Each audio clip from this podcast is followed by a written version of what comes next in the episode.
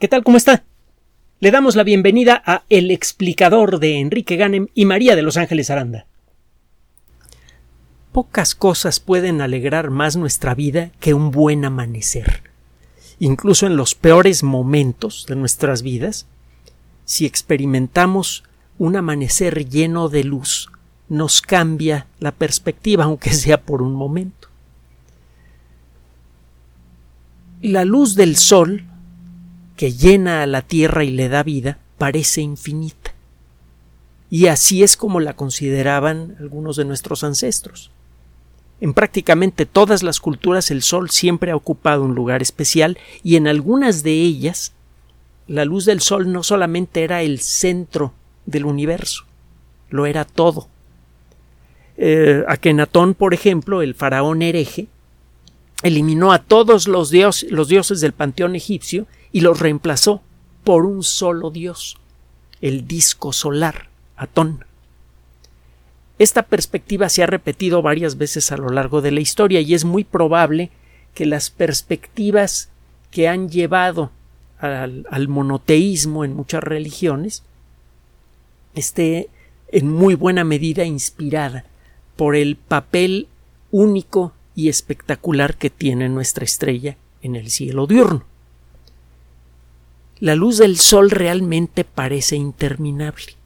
Y es por esto que cuando los astrónomos comenzaron a estudiar a las estrellas con las técnicas modernas, con las técnicas de la ciencia, por ejemplo, cuando comenzaron a medir la distancia a otras estrellas cercanas utilizando técnicas de triangulación, que son indiscutibles, empezaron a darse cuenta con maravilla y a veces con verdadero espanto que muchas estrellas son más brillantes que el Sol.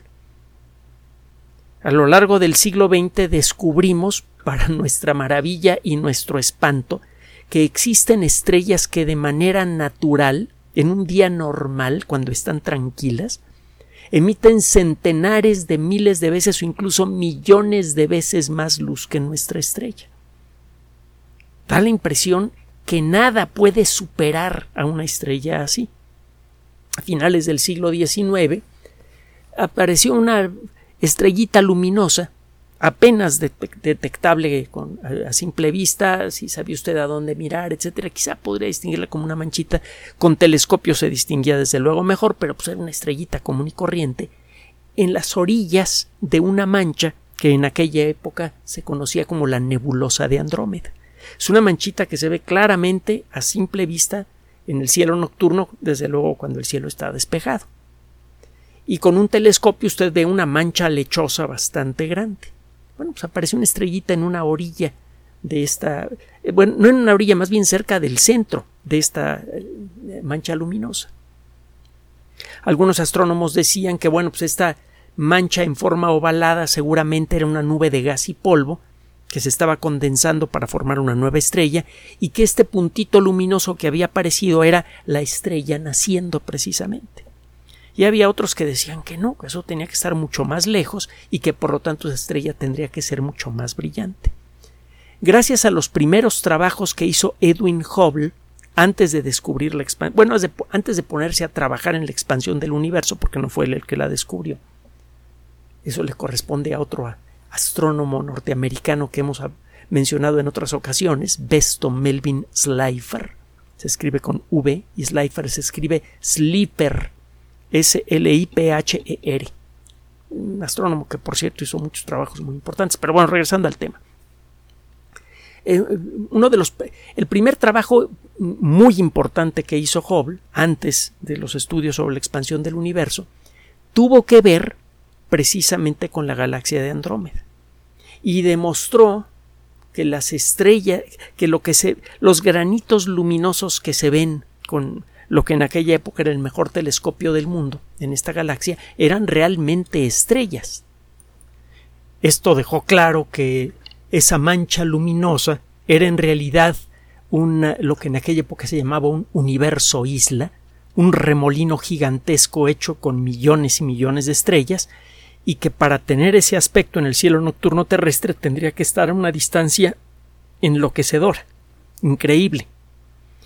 Eso, a su vez, dejó claro que esa estrellita que apareció en, en, la década de los ochentas del siglo XIX era en realidad una explosión monstruosa, millones de veces más brillante que el Sol. Total, para mediados del siglo XX, los astrónomos habían descubierto sucesivamente eventos celestes que emitían una cantidad de luz brutal, increíble, que parecía insuperable, solo para ser superada por el siguiente descubrimiento. Descubrimos que hay estrellas que naturalmente son más brillantes que nuestra estrella. Descubrimos que hay estrellas que sufren explosiones brutales que las hace brillar a veces con una luz pues, varias decenas de miles de veces mayor que nuestro Sol durante algunas semanas y luego recuperan eh, su situación y tiempo después pueden volver a explotar. Estas estrellas se les llamó novas. Nova en latín significa nueva y es que desde tiempos inmemoriales las personas que conocían el cielo de vez en cuando reconocían la aparición de una nueva estrella que duraba un cierto tiempo en el cielo nocturno para luego desaparecer. en las estrellas nuevas.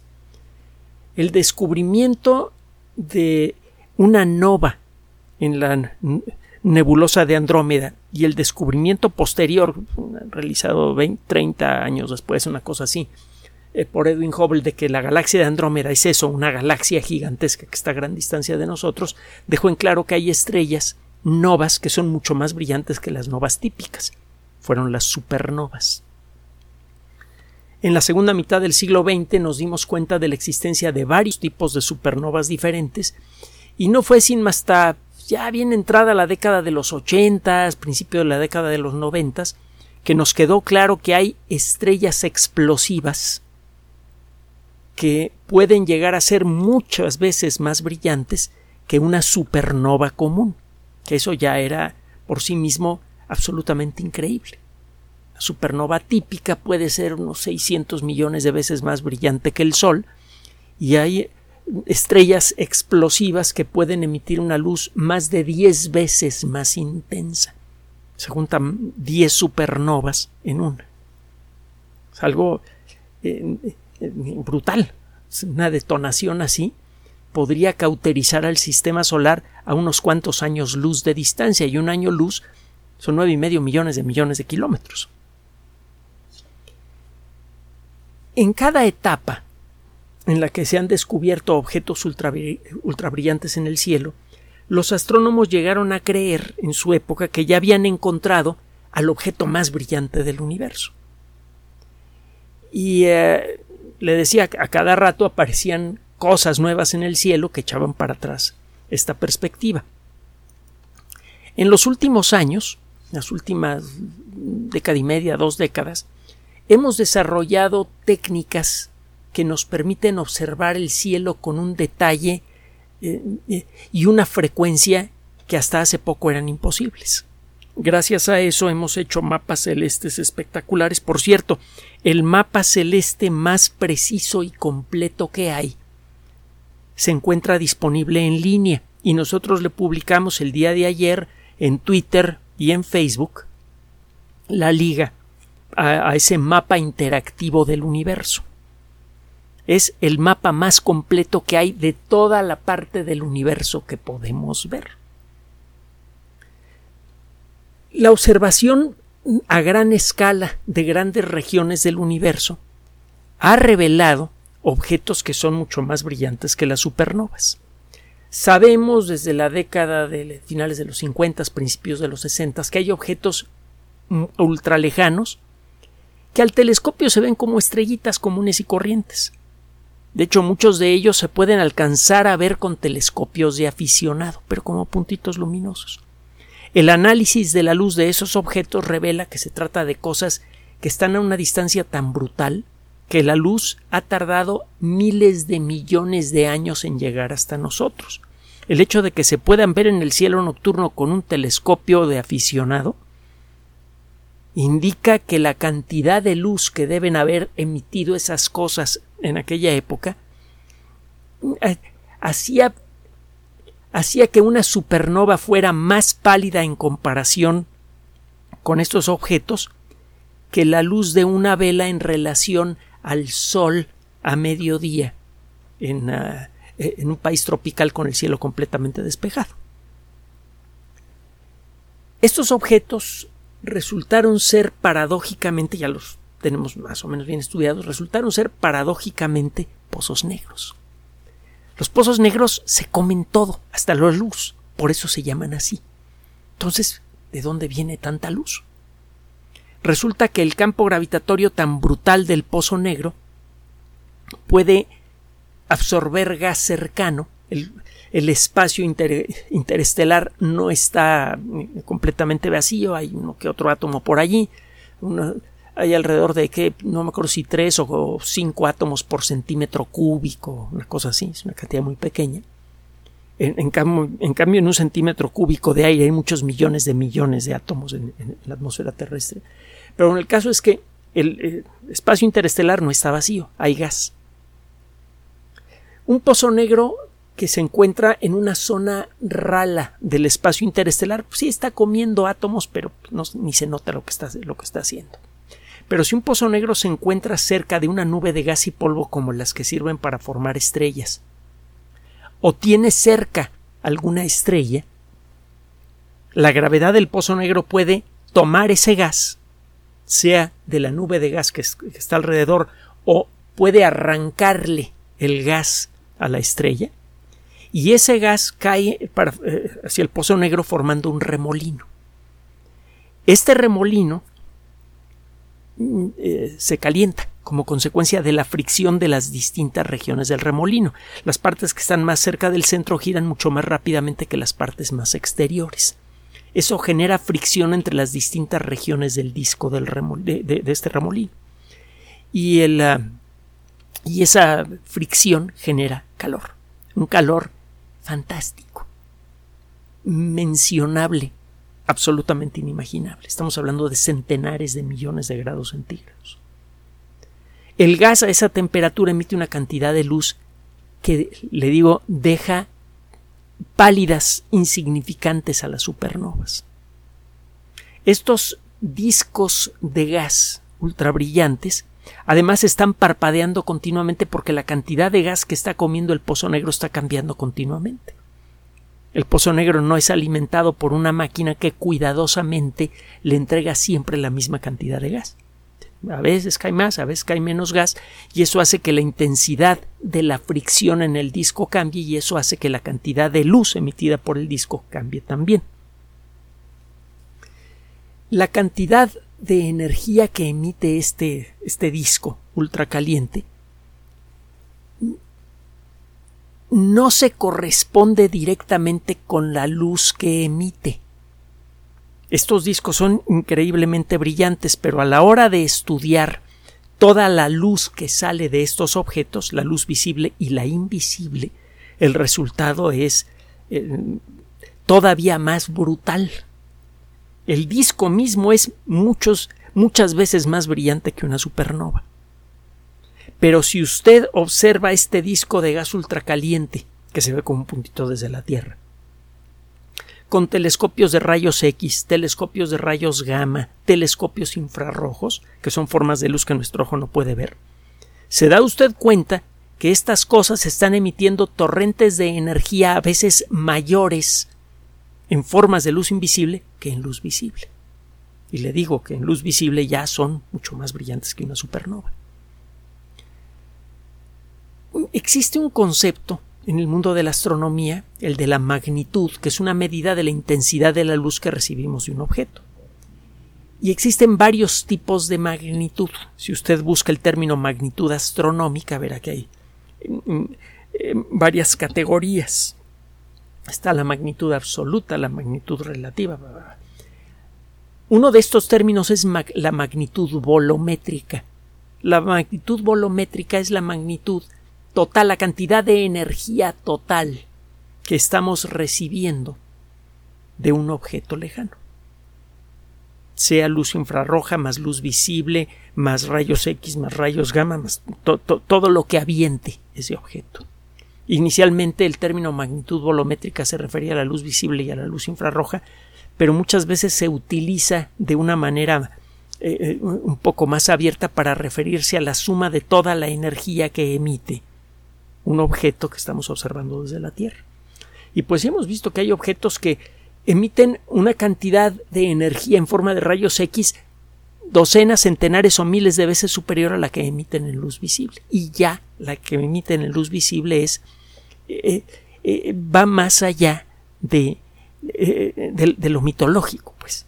Hasta los dioses mismos se espantarían de ver de lejos el destello de estos discos. Y, eh, estamos viendo la forma de energía menos importante que emiten estas cosas dantescas. Los rayos X, sabe usted que son peligrosos, no hay que exponerse continuamente a ellos. Eh, poco después del descubrimiento de los rayos X por Wilhelm Röntgen, se empezaron a utilizar los rayos X para propósitos médicos y muchos de los primeros médicos en, desarrollar la tecnología de los rayos X murieron de cáncer.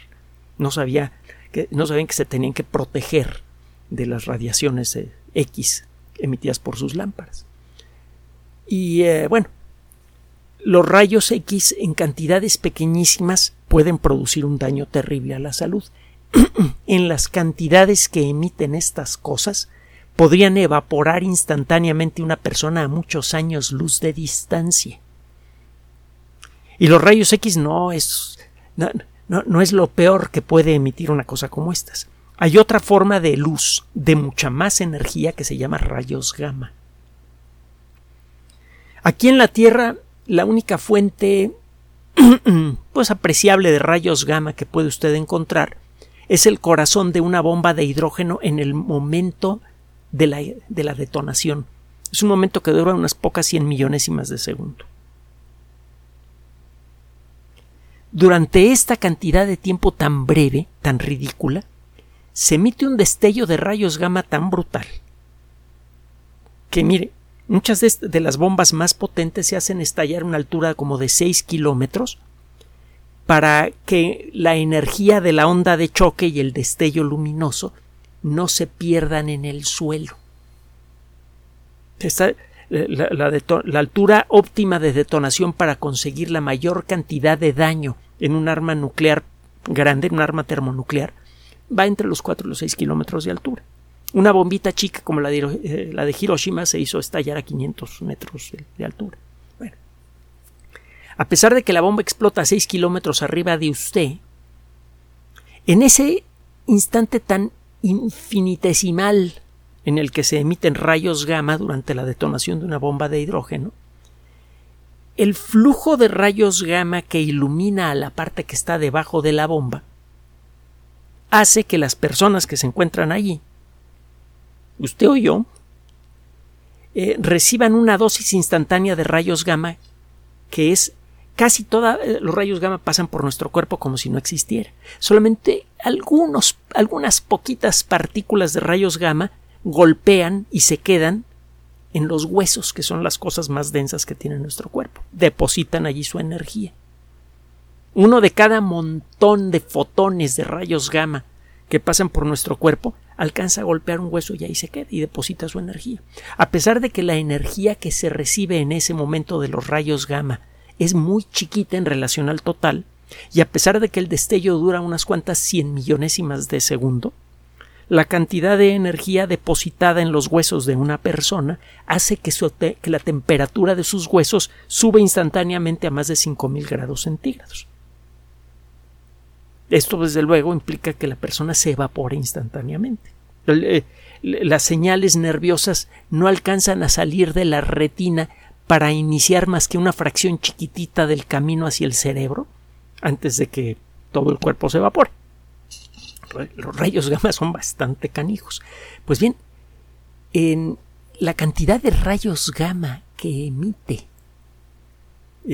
un objeto de estos sería suficiente para cauterizar a nuestro planeta a miles de años luz de distancia. Miles de años luz. Existen varios objetos que tienen como motor a un pozo negro. Tiene usted casos de estrellas que son un poquito más grandes que el Sol, que tienen a su alrededor un pozo negro y el pozo negro les arranca algo de gas.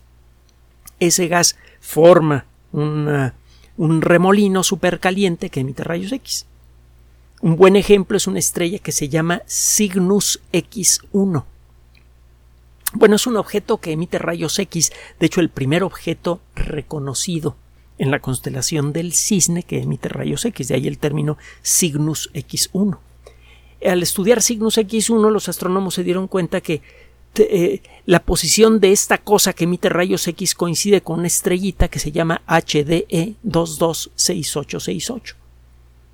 Esta estrellita, que se puede ver con telescopio de aficionado, eh, está siendo pelada por el jalón gravitatorio de un pozo negro que tiene cerca de ella. El gas cae alrededor del pozo negro y emite rayos X. Esos rayos X sí, desde luego son muy eh, intensos y los rayos gamma también. Pero puede usted también tener en, en el corazón de una galaxia un pozo negro que tenga una masa de muchos millones de veces la masa del Sol y que de vez en cuando si una estrella pasa cerca de él, la, estrella queda desbaratada por el jalón del pozo negro, se deshace la estrella. Ya lo hemos visto en algunas ocasiones. Vemos los destellos que esto produce. Un pozo negro puede literalmente desgarrar a una estrella muchas veces más grande que el Sol si tiene la inconsciente valentía de pasar cerca del pozo negro y en ese momento se emite un destello mucho más brillante que el que emite una cosa como HD 226868. En algunos casos, algunas galaxias, sobre todo las galaxias más jóvenes, cuyas imágenes eh, contemplamos a la distancia con telescopios, eh, con el telescopio espacial Hubble, pues les tocó una época en la que había mucho gas en el centro de estas galaxias en formación, y en lugar de estar de vez en cuando comiéndose alguna estrellita tonta que pasaba cerca de ellos, están continuamente comiendo mucho gas y eso hace que emitan luz de manera constante y mucho, mucho más intensa que casi cualquier otro objeto. Estas galaxias que tienen un núcleo activo han sido observadas activamente desde la década de los 60 y hemos descubierto cosas fabulosas de ellas. Varios astrónomos han dedicado su vida al estudio de estas galaxias activas, por ejemplo el señor Seifert, o por ejemplo Benjamin Markarian, se escribe eh, su apellido con K. El catálogo que hizo Markarian de galaxias con núcleo activo es mucho, muy utilizado en la actualidad. Es mucho, muy interesante para la astronomía moderna. Gracias a este catálogo, los astrónomos saben a dónde apuntar, apuntar el telescopio espacial Hubble, eh, y otros telescopios espaciales, por ejemplo, telescopios que observan rayos X, para tratar de estudiar con más detalle a, estas, a estos objetos ultrabrillantes. Estas galaxias tienen en el centro un pozo negro grandotote que tiene mucho gas que comer. Este gas al caer forma un remolino grandotote y muy constante que emite una cantidad de energía enorme. Ocasionalmente, eh, bueno, estas galaxias emiten una cantidad de energía muchos millones de veces superior a lo que emite eh, nuestro Sol, muchos miles de millones, incluso muchos millones de millones de veces más luz que el Sol, como consecuencia de este proceso. Pero se creía que eran los objetos más brillantes del universo, pero mm, tiempo después, eh, en la década de los noventas, los astrónomos empezaron a detectar destellos de rayos gamma ultra brillantes que venían de regiones ultra lejanas del universo. Los rayos se necesita mucha más energía para producir rayos gamma que rayos X. Si usted detecta algo que emite rayos gamma, significa que está sucediendo algo estupendo, enloquecedor en algún lugar del universo. Y si ese algo resulta estar a dos mil o tres mil millones de años luz o más, pues eso significa que lo que está pasando allí es tan brutal que nuestro planeta, si una cosa como esas ocurriera en la galaxia de Andrómeda, que está a dos millones de años luz de distancia de aquí, podría poner en serio peligro al ecosistema terrestre. Quizá podría acabar con él. Estos puntitos luminosos que emiten eh, rayos gamma lo hacen durante unos cuantos minutos, unas cuantas horas y luego se apagan. De pronto brillan con una intensidad brutal en rayos gamma y luego se apagan. En inglés el término que se utiliza para un destello de luz es blaze, B-L-A-Z-E. Y es por esto que a estos objetos que de pronto brillan mucho y luego se apagan se les llamó blazares. Hasta el momento son los objetos más brillantes conocidos del universo. El misterio de los blazares al principio parecía impenetrable, pero poco a poco y gracias a telescopios espaciales capaces de observar rayos gamma, rayos X, al telescopio espacial Hubble y a telescopios terrestres mejorados, ha sido posible empezar a entenderlos. Uno de estos blazares, afortunadamente, está pues, aquí, tras Lomita, muy cerquita. Está apenas a 456 millones de años luz. la luz que recibimos de este objeto fue emitida cuando en la Tierra llevaba poco tiempo de haber aparecido, llevaba poco tiempo de haber aparecido los primeros organismos con uh, hechos de muchas células. Tenían que 100 millones de años de haber aparecido los primeros organismos multicelulares. Ya habían aparecido los primeros vertebrados, pero eran bichitos del tamaño de mi dedo pulgar. Uno de estos objetos, este que está aquí cerca, es el objeto número 501 del catálogo de Markarian. Markarian 501 fue descubierto por Benjamin Markarian en 1974. En 1996, un observador de eh, John Quinn logró determinar que del centro de Markarian 506 501, eh, perdón, eh, eh, vienen destellos de rayos gamma ocasionales. Con eso quedó clasificado como blazar. Está lo suficientemente cerca como para ver la forma que tiene la galaxia con telescopios terrestres. El telescopio espacial, desde luego, da un detalle mucho más interesante de, de lo que sucede cerca del núcleo. Y como consecuencia de esto ha sido posible empezar a estudiarlo con mucho más detalle sabemos que existe un pozo negro que podría tener quizá unas entre mil y tres mil quinientos millones de veces la masa del Sol. El, eh, el, jalón gravitatorio que ejerce en el gas cercano, gas cercano estoy hablando de varios años luz a la redonda, es tan intenso que alcanza una velocidad de casi 300 kilómetros por segundo. La oscilación de la luz en Markarian 501 da una idea de lo que está pasando en el núcleo. Está cayendo gas continuamente eh, hacia el centro. Eh, la cantidad de gas que cae es variable y eso produce algunos de los destellos que vemos desde la Tierra. Bueno, tiene tiempo que se estudia Markarian 501 con gran detalle con telescopios cada vez más poderosos. El construir un telescopio espacial capaz de observar en rayos X no es fácil. Los rayos X normalmente atraviesan a los espejos de un telescopio. Fue necesario utilizar una técnica peculiar para poder concentrar rayos X y generar imágenes. Otro día le platico cómo. La cosa es que se han lanzado ya varios telescopios espaciales que observan rayos X y todos han sido extraordinariamente valiosos. También hay telescopios que observan en rayos gamma. El, telescopio espacial Chandra, por ejemplo. bueno, otro día platicamos de los telescopios espaciales que se dedican a esto. Uno de los últimos es el IXPE.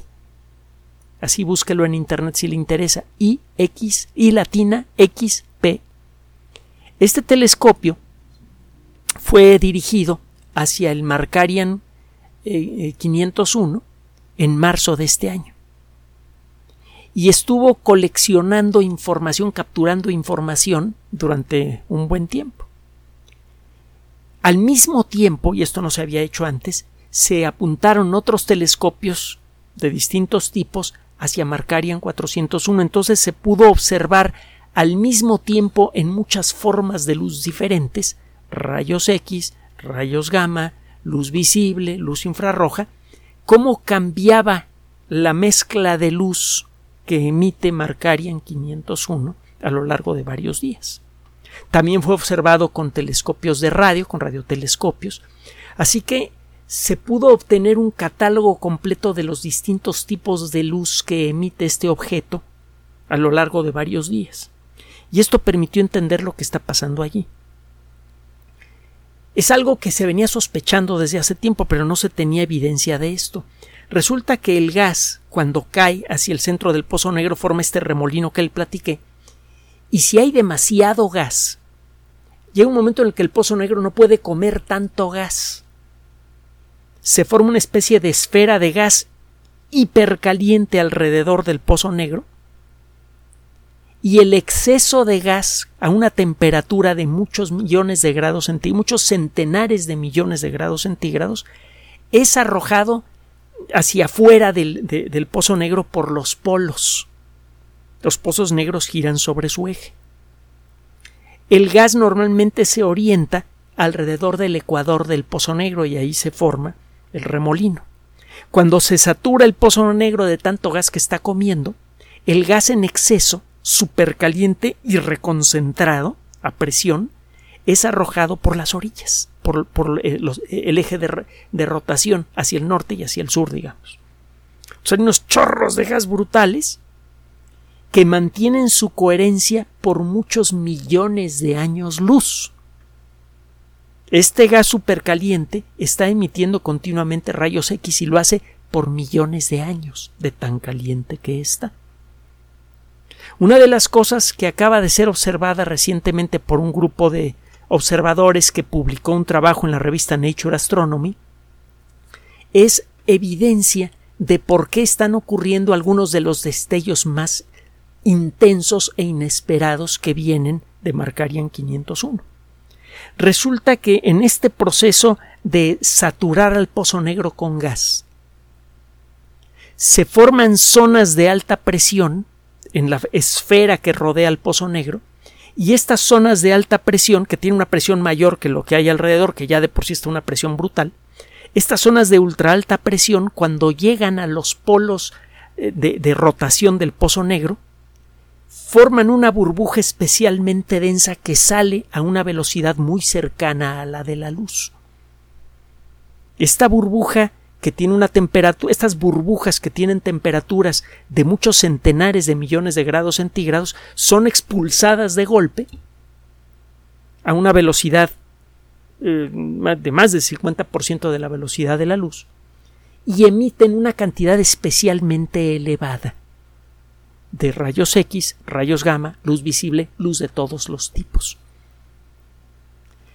Estos destellos que son producidos por estas estos cambios brutales, instantáneos, en la densidad del gas que está cerca de los polos de un pozo negro que está saturado con gas, explican los destellos más brillantes conocidos hasta el momento en el universo. Durante mucho tiempo, el objeto más brillante en el cielo terrestre fue el Sol no fue sino hasta que comenzamos a construir aparatos que sirvieran para aumentar nuestra conciencia.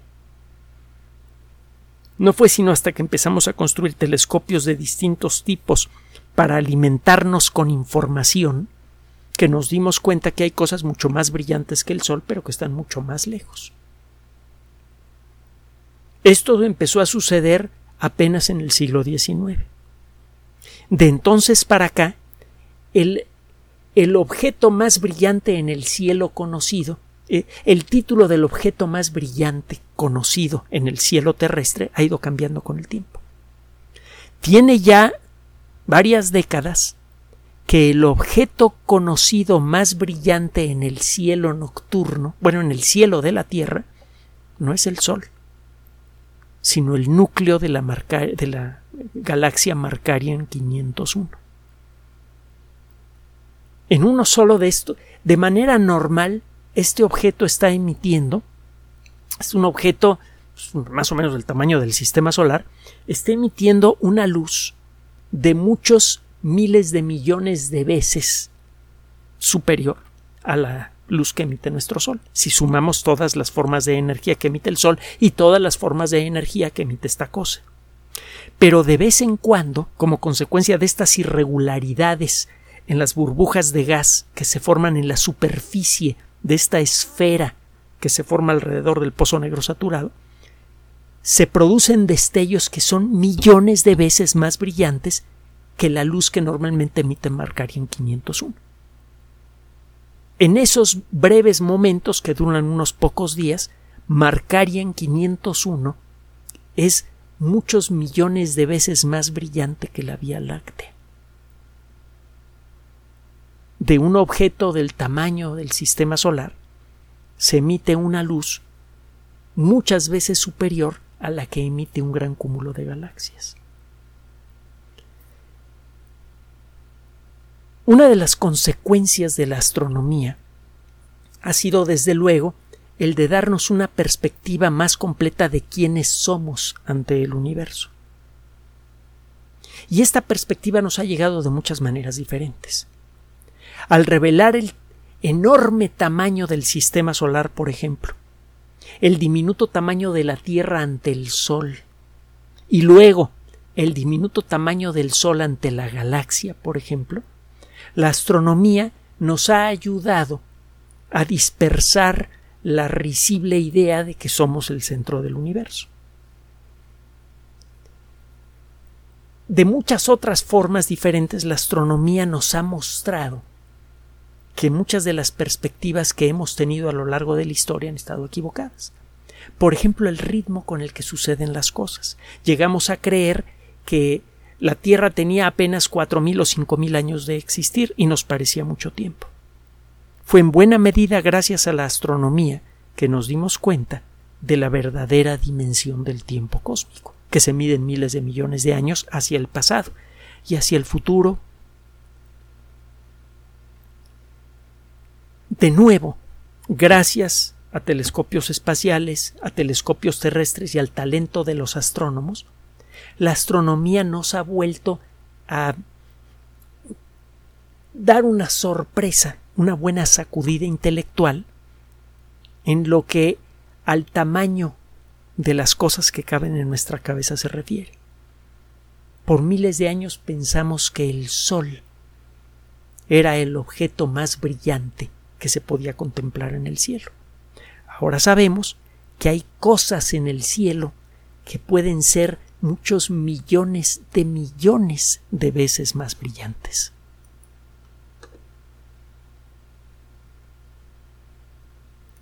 Gracias por su atención. Además de nuestro sitio electrónico www.alexplicador.net, por sugerencia suya tenemos abierto un espacio en Patreon, el explicador Enrique Ganem, y en PayPal, el por los que gracias a su apoyo sostenemos este espacio. Puede usted descargar gratuitamente estos audios en formato MP3 en Spotify y en iTunes como El Explicador sitio oficial y en SoundCloud como El Explicador y con formato de video en YouTube en El Explicador sitio oficial. Recuerde nuestras redes sociales de siempre, Twitter Enrique-Ganem y en Facebook Enrique Ganem sitio oficial, El Explicador y los grupos que usted ya conoce. Finalmente, el explicador siempre somos María de Los Ángeles Aranda y Enrique Ganem. Gracias.